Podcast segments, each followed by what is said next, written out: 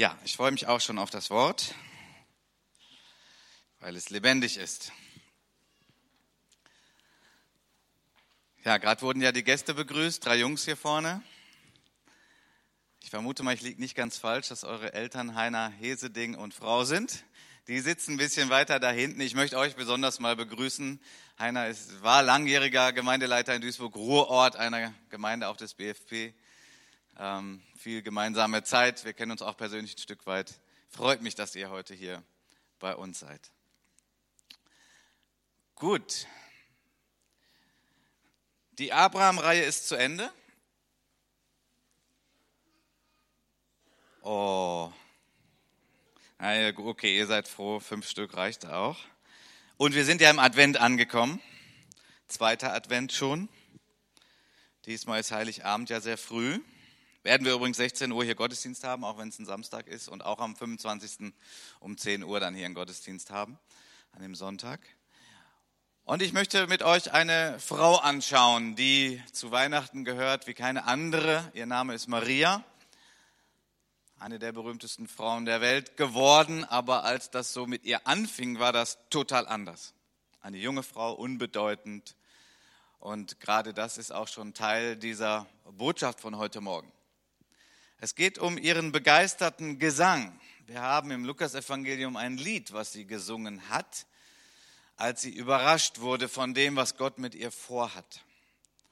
Und wir wollen uns dieses Lied jetzt anschauen und aus diesem Text hoffentlich einiges mitnehmen. In Lukas 1 finden wir ihn, ab Vers 46, das ist die neue Genfer Übersetzung. Da sagte Maria, von ganzem Herzen preise ich den Herrn und mein Geist jubelt vor Freude über Gott, meinen Retter. Denn er hat mich, seine Dienerin, gnädig angesehen, eine geringe und unbedeutende Frau. Ja, man wird mich glücklich preisen, jetzt und in allen kommenden Generationen. Er, der Mächtige, hat Großes an mir getan. Sein Name ist heilig und von Generation zu Generation gilt sein Erbarmen denen, die sich ihm unterstellen. Mit starkem Arm hat er seine Macht bewiesen. Er hat die in alle Winde zerstreut, deren Gesinnung stolz und hochmütig ist. Er hat die Mächtigen vom Thron gestürzt und die Geringen emporgehoben. Den Hungrigen hat er die Hände mit Gutem gefüllt und die Reichen hat er mit leeren Händen fortgeschickt. Vers 54. Und er hat sich seines Dieners, des Volkes Israel, angenommen, weil er sich an das erinnerte, was er unseren Vorfahren zugesagt hatte dass er nie aufhören werde, Abraham und seinen Nachkommen Erbarmen zu erweisen. Gott macht große klein. Ich möchte jetzt zunächst so in die Mitte dieses Liedes gehen und dann im späteren Verlauf dieser Predigt nochmal auf die mehr persönlichen Verse dieses Liedes, das Maria gesungen hat und das seitdem durch die ganze Welt geht, über Jahrtausende und in manchen Konfessionen auch ganz starke Betonungen findet. Und nichtsdestotrotz ist es auch für uns Gottes Wort und es ist ein erstaunlicher Text und es ist eine erstaunliche Frau. Sie war zu diesem Zeitpunkt sehr jung, wissen nicht genau wie jung, aber ziemlich sicher unter 20. Sie war eine Frau, die wohl geübt war in den Schriften des Alten Testamentes. Sie war eine Jüdin Sie war vertraut mit dem, was Gott schon seit Generationen gesprochen hatte zu ihrem Volk. Sie lebte in einer Zeit, die nicht angenehm war für das Volk Israel, unterdrückt von einer säkularen Besetzermacht, die alles andere als Ehrfurcht vor ihrem Gott hatte, vor dem Gott ihres Volkes. Und nun ist sie da als junge Frau, sie ist schwanger, sie besucht ihre Tante Elisabeth, die auch schwanger ist. Eine erstaunliche Geschichte eigentlich von schwangeren Frauen, wo es jedes Mal ein absolutes Wunder ist, dass sie überhaupt schwanger sind. Die Elisabeth in einem Alter, wir nennen das ja Wechseljahre, wo eigentlich das Thema vorbei ist.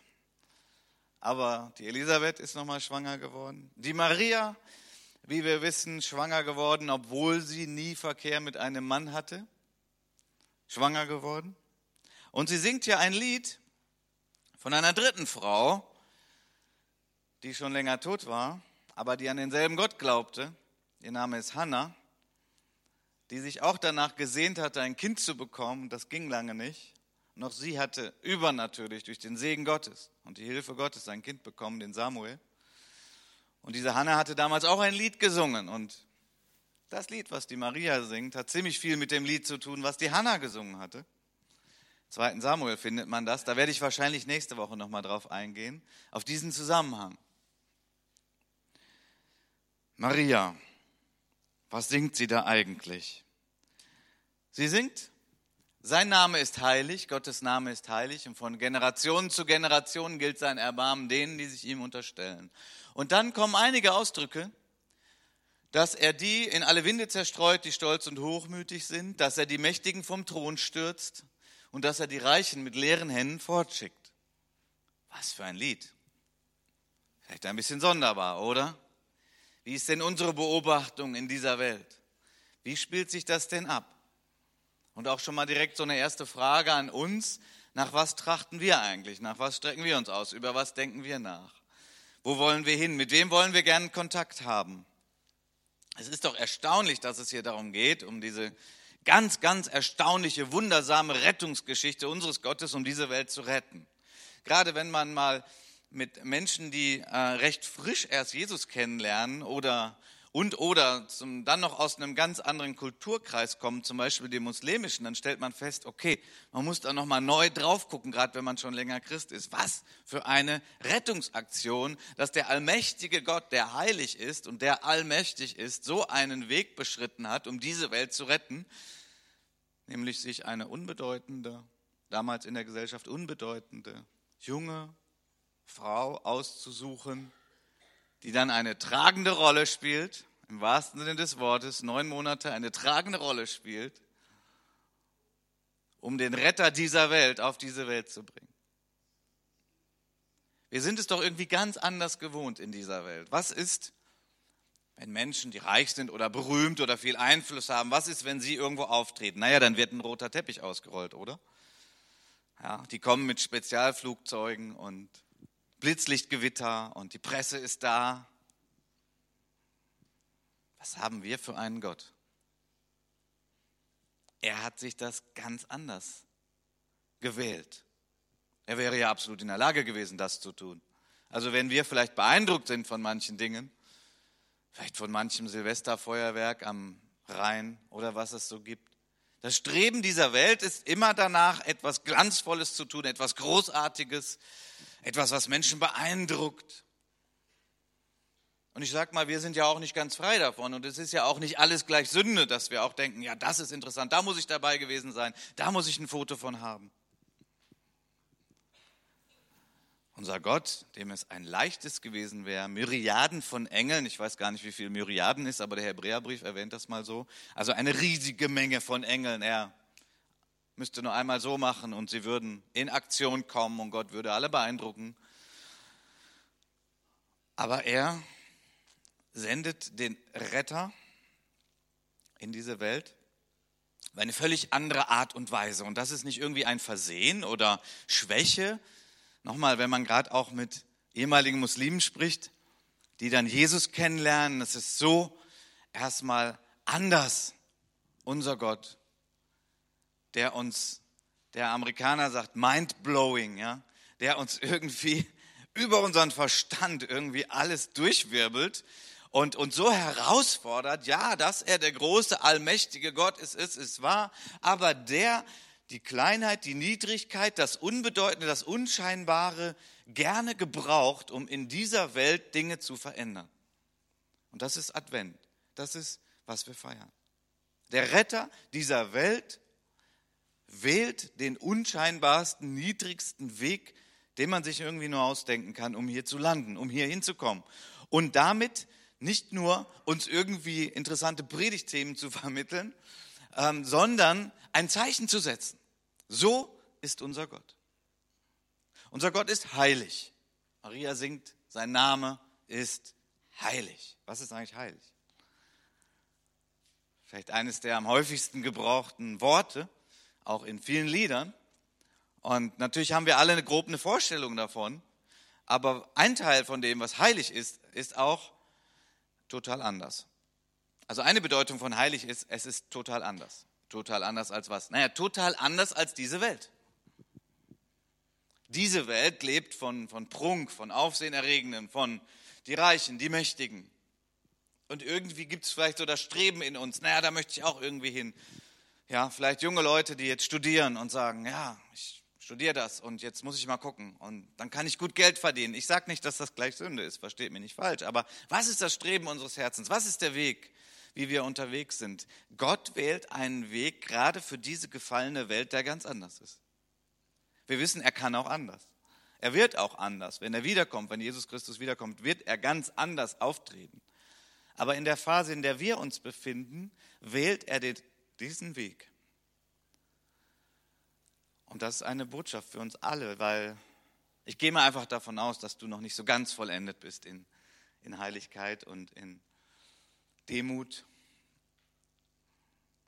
Da sind wir alle noch unterwegs. Gott ist heilig. Er ist ganz anders. Diese Welt ist säkular, das ist ja ein Fremdwort für Welt. Und Gott ist heilig. Nun, er ist komplett ohne Sünde, er ist völlig anderes, anders als alles, was geschaffen wurde und seine Wege sind oftmals nicht unsere Wege. Wir sind gewohnt, dass berühmte, reiche, schöne, Begabte den Vorzug bekommen. Übrigens schreibt der Lukas das ja an Theophilus. Am Anfang des Lukas-Evangeliums wird der erwähnt. Das war auch eher so ein angesehener, ein einflussreicher Mann. Und von daher ist dieser, dieser, dieser Text, diese, dieses Erlebnis von Maria wirklich auch programmatisch von dem, wie Gott unterwegs ist. Nun, wie ist das denn, dass Gott die Mächtigen vom Thron stürzt? Wie ist das denn, dass er Leute in alle Winde zerstreut. Wie ist das denn? Ich meine, wenn wir mal hinschauen, wie ist es denn nun wirklich in unserer Zeit? Dann gibt es doch auch viele Mächtige, die immer noch an der Macht sind.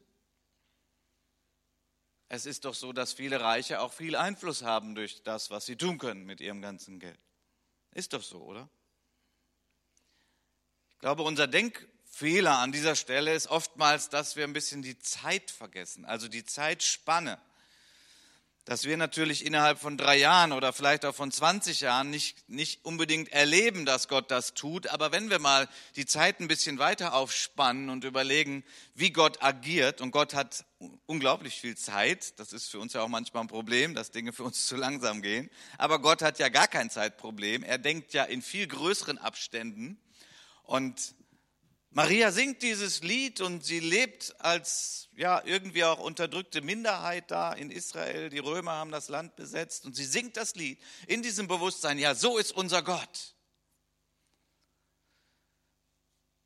Und wir können heute mit viel Zeitabstand darüber nachdenken, ja, wo ist das dieses römische Reich, das damals regiert hat? Es ist ja so nicht mehr da. Es ist ja untergegangen. Dieses römische Reich ging ja unter. Es hat ja nicht ewig Bestand gehabt. Dieser Hochmut dieses römischen Reiches, den Kaiser musst du anbeten und sie haben mit Waffengewalt und mit vielem anderen die Welt beherrscht, die damals bekannte Welt und vieles erobert. Sie sind doch so nicht mehr da, oder? Und als Jüdin, die in den Schriften vertraut war, war sie ja vertraut damit, dass viel früher noch der Pharao, der ägyptische Herrscher, der auch das Volk Gottes unterdrückt hat, ja auch nicht mehr da ist und auch sein Reich unterging.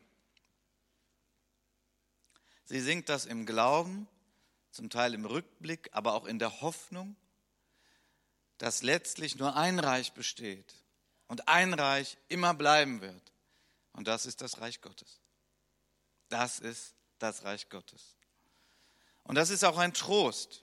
Heißt das, dass wir uns nicht engagieren sollen, dass wir nicht helfen sollen, dass wir nicht auch vielleicht, wenn Gott uns schickt, in gewissem Sinne uns politisch engagieren als Christen, habe ich ja gar nicht gesagt. Auch da gibt es manche Berufungen und Aufträge, Dinge zu tun, auch als Christ. Aber wir wissen, das Reich Gottes ist ein unerschütterliches Reich. Das Reich Gottes ist das, was Bestand hat und das ist das Reich, was gewinnen wird und was auch sichtbar gewinnen wird. Und Gott stürzt Mächtige vom Thron. Ja, so ist es.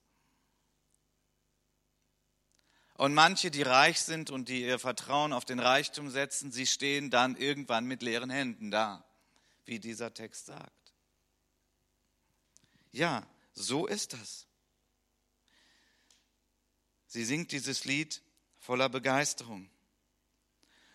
Und ich habe es so überschrieben, diesen ersten von drei Punkten. Gott macht große klein. Er kann das.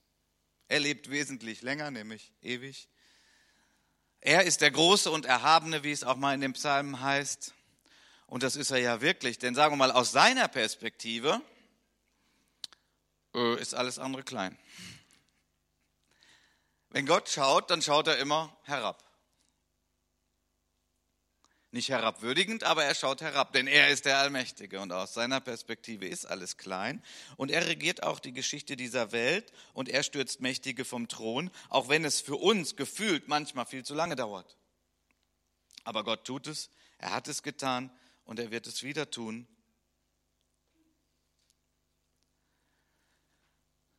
Nun, in der neuen Genfer Übersetzung heißt es in Vers 50, dass er barmherzig ist gegenüber denen, die sich ihm unterstellen. So haben wir das gerade gelesen. In einer anderen Bibelübersetzung der Schlachter heißt es, und seine Barmherzigkeit währt von Geschlecht zu Geschlecht über die, welche ihn fürchten.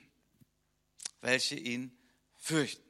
Und hier ist nochmal ein zusätzlicher wichtiger Gedanke, denn wir könnten ja jetzt einwerfen und sagen, ja, aber es gab ja auch Königreiche, die haben ziemlich lang angehalten und die waren doch auch gut, obwohl das einflussreiche Leute waren. Ja, genau so ist es. Es ist ja nicht so, dass Gott einfach nur Spaß daran hat zu zerstören, sondern es gibt eine Herzenseinstellung, die ihn so agieren lässt.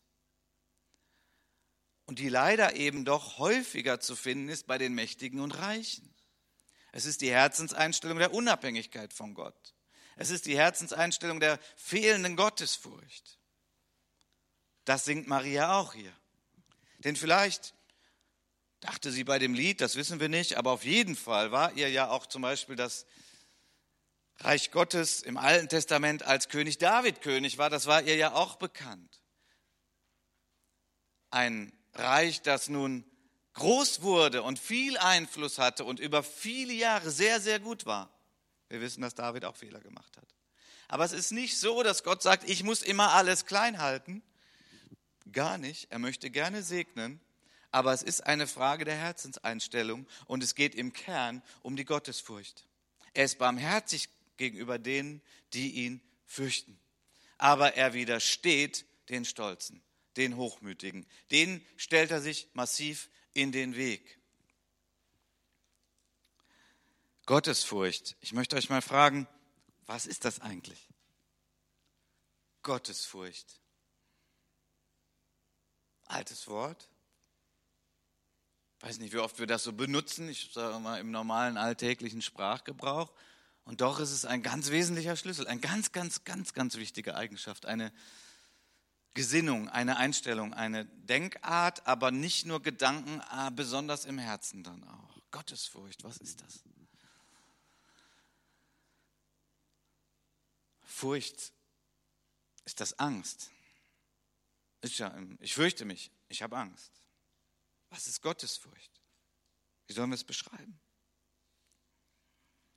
Und ich habe jetzt auch nicht die ultimative Erklärung hier heute, aber es ist hauptsächlich eine Einstellung des Herzens. Und es ist eine Einstellung, die Gott durch seinen Geist gerne in uns schaffen will und die er lebendig halten will, die wir auch nicht ein für alle Mal haben. Wir können nicht sagen, ich bin getauft. Wir hatten ja letzte Woche fantastische Taufe hier.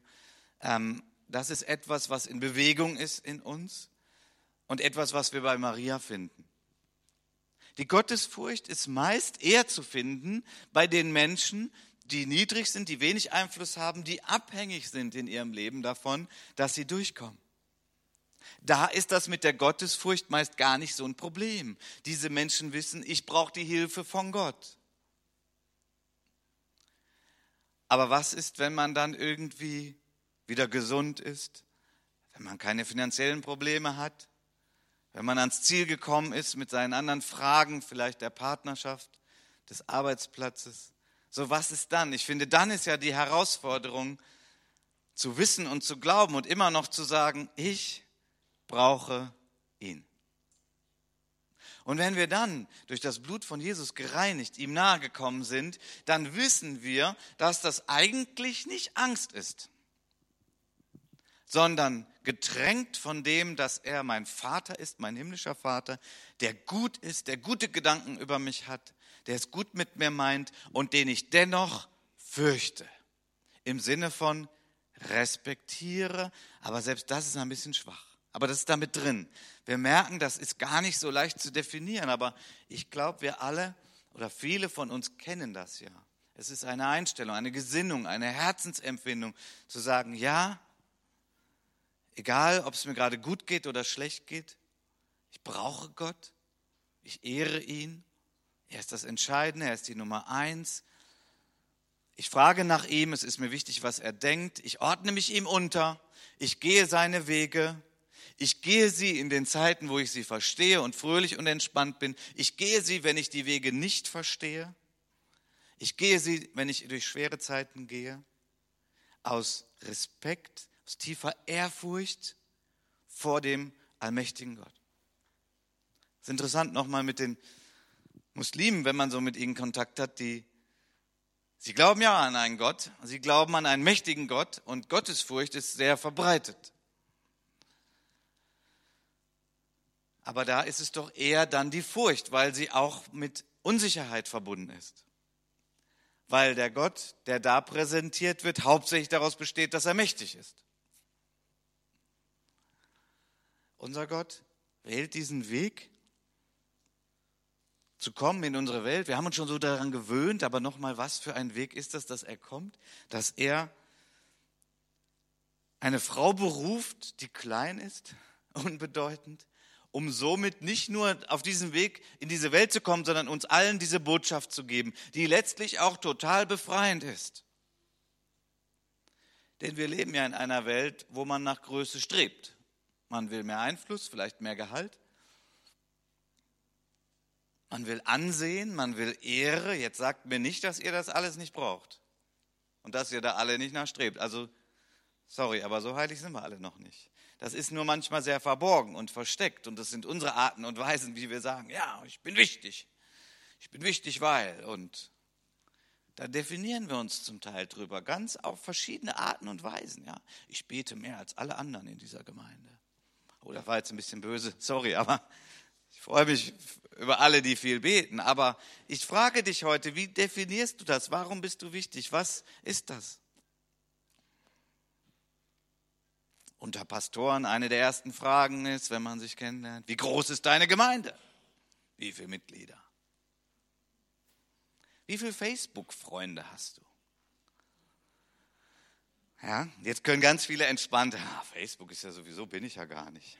Ja, einige sind da und man hat da Freunde, das heißt, ja, ich habe mehr als du. Aber es ist auch versteckt bei anderen so. Bei manchen ist das das Bankkonto, die Sicherheit eines guten Bankkontos, das Haus, die, die Ehre, der Ruhm. Gott geht einen anderen Weg und das ist total befreiend. Das ist total befreiend. Weil Gott schaut eben nicht darauf. Er sagt nicht so, um jetzt meinen Sohn in diese Welt zu bringen, so da muss ich jetzt riesig was auffahren und ich muss mal gucken, wo ist der größte Einfluss, bei Gott ist es total anders und das ist so befreiend für uns. Wisst ihr, es ist so befreiend zu sagen, da hat Gott mich hingestellt, das hat er mir gegeben, das sind die Ressourcen, die mir anvertraut sind. Ich diene ihm fröhlich mit dem, was ich habe. Und ich überlasse es auch irgendwie Gott, was er daraus macht. Wird er das vermehren? Ja, wird mich freuen. Wird er mir mehr Einfluss geben? Ja, wird mich freuen.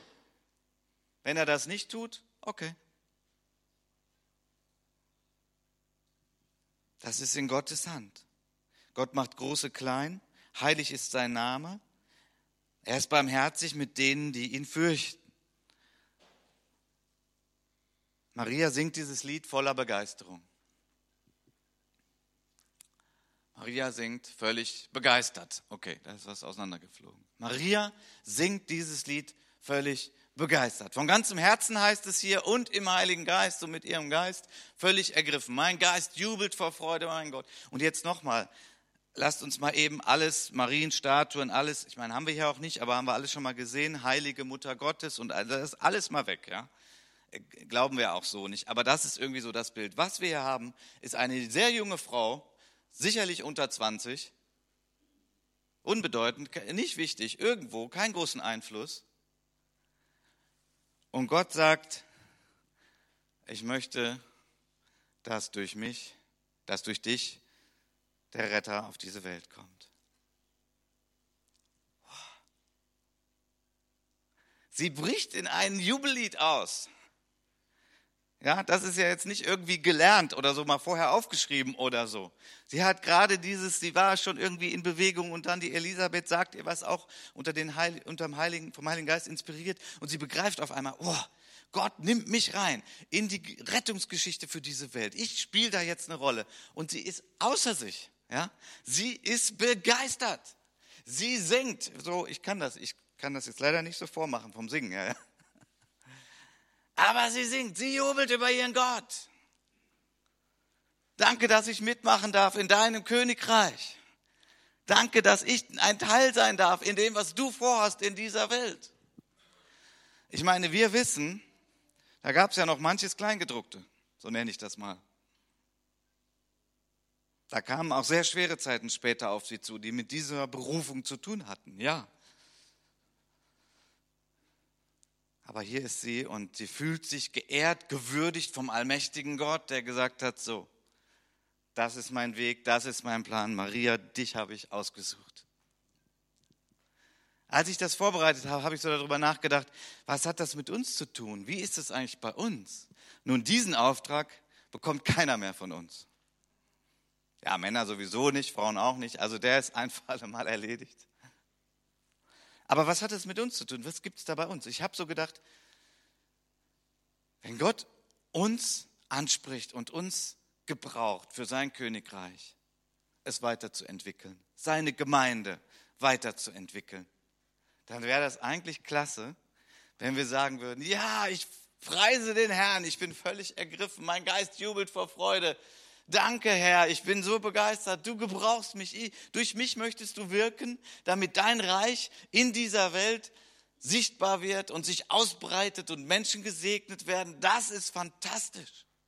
Also es ist eigentlich auch irgendwie ein Lied, das könnte man in der Mitarbeiterschulung mal singen. Die Maria ist einfach nur begeistert. Sie weiß noch gar nicht, was da alles kommt. Da kommen auch schwere Zeiten auf sie zu. Aber sie sagt, wow, Gott, was bist du für ein Gott? Ich habe eigentlich hier nicht viel vorzuweisen, gar nichts. Aber Gott erwählt solche Menschen. Gott erwählt solche Menschen und gebraucht sie, um sein Reich nach vorne zu bringen. Das ist auch eine Anfrage an uns, die wir ja auch gucken in der Gemeinde nach Mitarbeitern und entwickeln. Und ich sage ja nichts gegen Kompetenzen und Fähigkeiten, die man sich erworben hat und Dinge, die man gelernt hat. Und dann kann man das gut machen. Es ist gut, wenn Techniker wissen, wie die Technik da hinten geht. Amen. Besser ist das. Es ist gut, wenn die, die hier vorne singen, auch singen können, ja? Besser ist das. Also nichts gegen besondere Fähigkeiten. Aber das Reich Gottes wird besonders gebaut durch Menschen, die eine Ehrfurcht vor Gott haben. Die eine Gottesfurcht haben und die einfach dienstbereit sind. Die sagen, ja, ich möchte dir dienen. Ich ehre dich. Ich möchte dir dienen. Die Herzenseinstellung ist viel wichtiger als die anderen Fähigkeiten. Manchmal sind wir als Gemeinde so ein bisschen unterwegs und versuchen, ich sage wir eigentlich hier nicht so sehr, aber ich hoffe, unsere Herzen sind da auch, bleiben da auch richtig. Wir denken, ja, das muss jetzt noch perfekter werden und noch schöner und noch mehr. Und wir versuchen irgendwie da mitzuhalten. Aber der Kern der Mitarbeit äh, für sein Reich ist die Herzenseinstellung. Ist diese Einstellung, danke Gott. Danke, dass ich mitarbeiten darf. Danke, dass ich einen Beitrag leisten darf, dass dein Reich sich ausbreitet. Danke, du hast mich gesehen. Du hast mich gerettet, du hast mich angesprochen und du hast mir gewisse Fähigkeiten gegeben und ich darf die einbringen. Ich preise dich, Herr. Ich möchte an dieser Stelle auch deutlich sagen, auch wenn ich jetzt gerade ein Eigentor schieße, ähm, aber natürlich ist die Mitarbeit im Reich Gottes nicht nur die in der Gemeinde. Es ist auch vieles, was durch Familien, auch durch Einzelne geschieht, wo wir einfach denen helfen, die, denen Gott gerne hilft. Wen hilft Gott denn gerne? Ja den Bedürftigen in dieser Welt, den Hungrigen, denen, die vielleicht auch nicht zurückzahlen können. All das ist total göttlich. Maria ist total begeistert von ihrem Gott. Und sie ist ein Beispiel dafür, wie es im Korintherbrief mal heißt, dass Gott das aussucht, was nicht angesehen ist in dieser Welt. Der Paulus schreibt an die Gemeinde in Korinth, jetzt guckt euch doch mal um. Seid ihr denn die Angesehenen dieser Welt? Seid ihr die Reichen, die Berühmten? Nö, seid ihr gar nicht, ne? Ja, schaut mal, das beruft Gott. Heißt es, dass Gott jetzt reiche Menschen nicht gebrauchen kann oder berühmte Menschen? Nein, heißt es nicht. Der Kern ist wiederum diese Gottesfurcht. Diese Einstellung. Es gibt reiche Menschen, die sich das bewahrt haben oder die dahin gekommen sind, die viel Gutes tun. Es gibt einflussreiche Menschen, die eine Gottesfurcht haben, die wirklich Gott dienen wollen, die wissen, ich bin genauso bedürftig wie jeder andere Mensch auch und die damit richtig gut Gott dienen können. Es gibt die Reiche im, die Königreiche im Alten Testament, da heißt es immer, dieser König war gut oder dieser König war schlecht. Und Gott hat es gefallen, die guten Könige zu segnen und das Reich Gottes damals, das Volk Israel zu segnen, zu vermehren und zu einer Größe zu bringen. Aber es hieß immer gut oder schlecht. Was war der Punkt? Die Gottesfurcht. Die Gottesfurcht. Deswegen ist das Reich Gottes unter David sehr groß geworden damals. Und der Schlüssel war seine Ehrfurcht vor Gott. Und wir wissen, seine Probleme waren, als das nicht da war.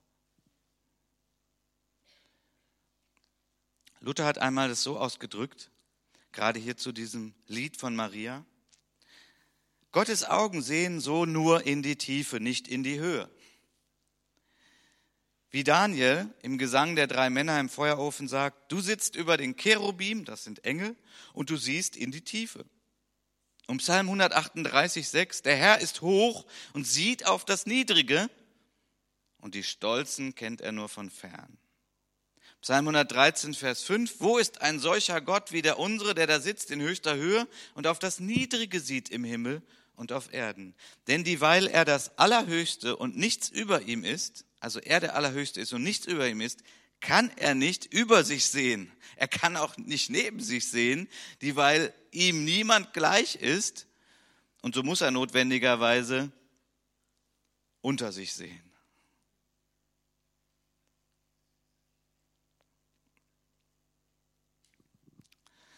So wie Gott große klein macht, so macht Gott kleine groß. Es ist konträr zum Programm dieser Welt. Gott macht kleine groß. Maria, das Beispiel unseres Textes. Maria, die sagt, er hat mich, seine Dienerin, gnädig angesehen, eine geringe und unbedeutende Frau. Der Mächtige hat Großes an mir getan. Was denken wir über uns? Wer sind wir? Das ist manchmal gar nicht so leicht, denn es geht ja jetzt nicht darum, wenn ich gering bin, ja, dann muss ich immer so gerade noch unterm Teppich herlaufen, ich darf nichts sagen und ich halte mich nur zurück und alle anderen sind wichtig, nur nicht ich, das ist das ja nicht. Aber es ist eine feine Art der Demut, der Abhängigkeit von Gott, der Selbstreflexion, wer man ist, mit all seiner Bedürftigkeit und Begrenztheit. Ich bin heute Morgen ein bisschen spät hier angekommen. Ich habe gedacht, ja, meine Güte, wie klein ist der Mensch? Wie schwach ist der Carsten? Äh, ich musste machen, was viele von euch machten, mussten die Scheiben kratzen.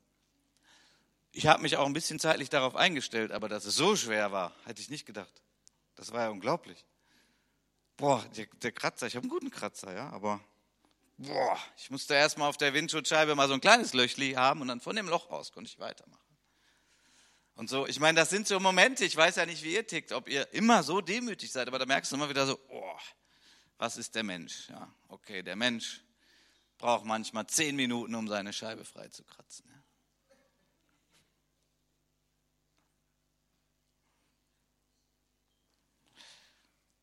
Gott macht Kleine groß und er liebt es. Er liebt es, Kleine groß zu machen. Es heißt mal im Römerbrief, und dieser Vers, der hat mich, beschäftigt mich immer wieder, weil ich merke, auch ich tick so ein bisschen so, naja, kann man da irgendwie Einfluss kriegen oder den kennenlernen, mit dem sprechen? Ihr wundert euch jetzt vielleicht, aber ich meine, so bin ich zum Teil auch, ja, so den Einfluss, so da und da musst du da mit den. Es heißt im Römerbrief mal ganz deutlich, Römer 12, Vers 16, trachtet nicht nach hohen Dingen, sondern haltet euch zu den niedrigen und haltet euch nicht selbst für klug. Haltet euch zu den niedrigen, das ist ein Befehl. Das ist eine Aufforderung. Haltet euch zu den niedrigen. Machen wir das eigentlich praktisch? Haltet euch zu den Niedrigen. Was ist damit gemeint? Jesus hat mal gesagt, gebt denen, wo ihr wisst, die können euch das nicht wiedergeben. Das sind Niedrige, Bedürftige. Ich bin wirklich begeistert von unserer Gemeinde, was im Rahmen von Flüchtlingshilfe wir hier tun. Ich sage mal, wir halten uns zu den Niedrigen. Wir dienen Menschen, denen wir helfen, die bedürftig sind. Und ich empfinde, das ist göttlich, das ist richtig. Ich bin froh, dass wir nicht politische Entscheidungen treffen müssen, das ist wirklich kompliziert in diesem ganzen Feld. Aber was für eine Möglichkeit. Wir halten uns zu den Niedrigen, wir helfen den Niedrigen. Und wisst ihr, es ist Gottes Sache, welchen Einfluss er uns dann gibt und ob er uns Wachstum schenkt und wie das alles funktioniert. Das ist doch Gottes Sache. Haltet euch zu den Niedrigen. Ich möchte uns noch eine kleine Begebenheit vorlesen und dann auch zum Ende kommen.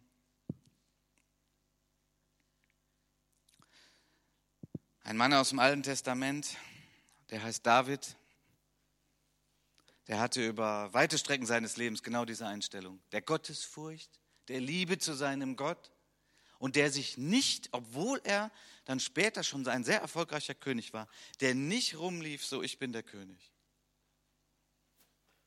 sondern der sich das bewahrt hat in seinem Herzen. Die Episode, ich habe das jetzt hier nicht, aber die Episode, die ich meine, ist, er hatte, und wie gesagt, das hat sich alles gut entwickelt, so in der Ehrfurcht vor Gott und so. Und dann hat er gesagt, ich möchte, dass die Bundeslade wieder zurück nach Jerusalem kommt. Will da jetzt nicht so tief drauf eingehen, aber die Bundeslade, ähm, das war das Symbol dafür, dass Gottes Gegenwart da ist. So, wir können uns das heute gar nicht mehr ganz so vorstellen, denn durch den Heiligen Geist haben wir die Gegenwart Gottes ja immer und überall, wo wir sind und wo wir mit ihm leben und ihm Raum geben in unserem, da ist er immer da. Wir brauchen keine Bundeslade mehr. Beim alten Bund war das so. Und die Bundeslade war das Zeichen, wo die Bundeslade ist. Da ist die Gegenwart Gottes, die Herrlichkeit Gottes, die Ehre Gottes, die Kraft Gottes, die Weisheit Gottes. Und die gehörte natürlich nach Jerusalem in den Tempel. Aber durch viele verschiedene Umstände war das nicht so. Und David hat sich gesagt, das ist jetzt mein Ziel.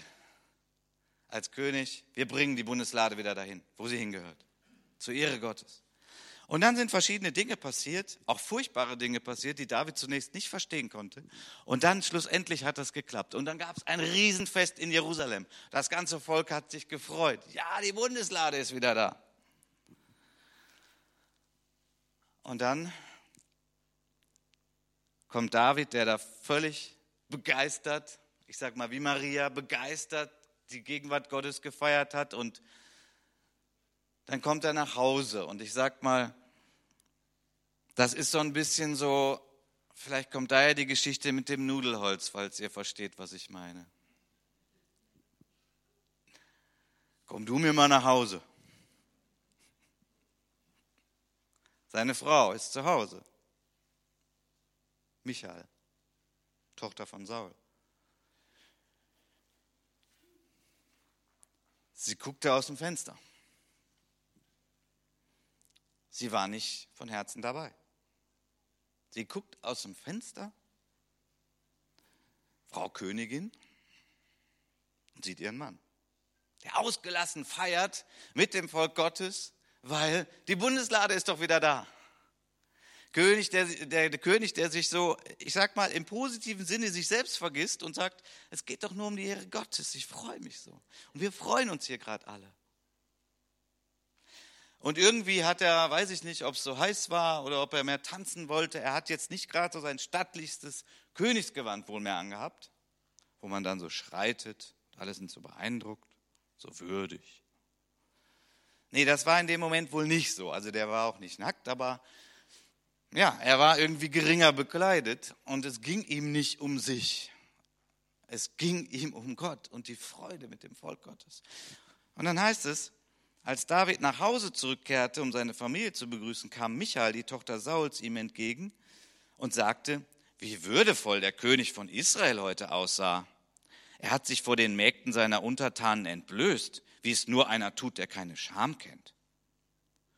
Aber David gab Michael zurück, ich habe vor dem Herrn getanzt, der mich vor deinem Vater und seinen Nachkommen erwählt hat. Der Herr hat mich zum Anführer seines Volkes Israel gemacht. Ja, vor ihm will ich auch künftig tanzen. Und ich bin sogar bereit, mich noch tiefer zu erniedrigen als diesmal und demütig von mir zu denken. Und bei den Mägden, von denen du gesprochen hast, werde ich Ansehen haben. Dann endet diese Episode sehr traurig. Michael aber, die Tochter Sauls, blieb ihr Leben lang kinderlos. Okay, eine Geschichte, die uns hilft, dieses zu verstehen mit der Gottesfurcht. Die Gottesfurcht ist nicht eine religiöse Übung, die so eine scheinbare Würde hat, so eine Aura von auch gewisser Leblosigkeit und Freudlosigkeit, sondern die Gottesfurcht hat damit zu tun, dass man sich zu den Niedrigen hält, so wie David gesagt hat, ich halte mich zu den Niedrigen und ich werde das weiterhin tun. Ich bin einer von ihnen, ich bin ein Mensch, geschaffen von Gott. Ich bin nicht besser als die anderen, auch wenn ich eine andere Aufgabe habe als sie und die auch gut machen will. Die Gottesfurcht hat damit zu tun, wirklich nah bei Gott zu sein, ihn zu lieben, ihn zu ehren und es dreht sich nicht um mich. Maria war begeistert Danke, dass ich dir dienen darf, Herr. Und ich möchte euch bitten, aufzustehen. Ich möchte mit euch kurz beten, das Lobpreisteam schon mal nach vorne bitten und uns jetzt in ein Gebet leiten, dass Gott uns helfen möge, in gesunder Gottesfurcht zu sein.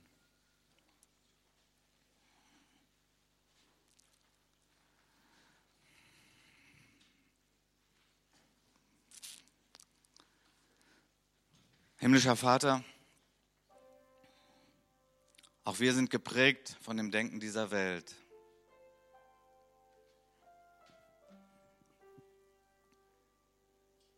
Aber wir wollen das nicht. Wir wollen dich um Vergebung bitten, wo wir nicht bereit sind, uns zu den Niedrigen zu halten. Wir wollen dich um Vergebung bitten, wo wir stolz sind wollen dich um Vergebung bitten, wo wir trachten nach den Dingen dieser Welt, dem System dieser Welt. Herr, wenn du uns ehrst und wenn du uns Einfluss gibst, dann sagen wir Danke und dann wollen wir das auch leben und tun. Aber Herr, hilf uns, dass das nicht das Ziel unserer Gedanken und unserer Herzen ist. Hilf uns, dass unser Ziel ist, dich zu kennen, dich zu ehren, dich zu lieben, dich über alles zu setzen. Und wir danken dir, Geist Gottes, dass du uns dabei hilfst, dass du unsere Herzen reinigst von aller Eitelkeit und Hochmut, vergleichendem Denken, uns besser fühlen als andere. Danke, Geist Gottes, dass du uns auch in der Hinsicht total frei machst.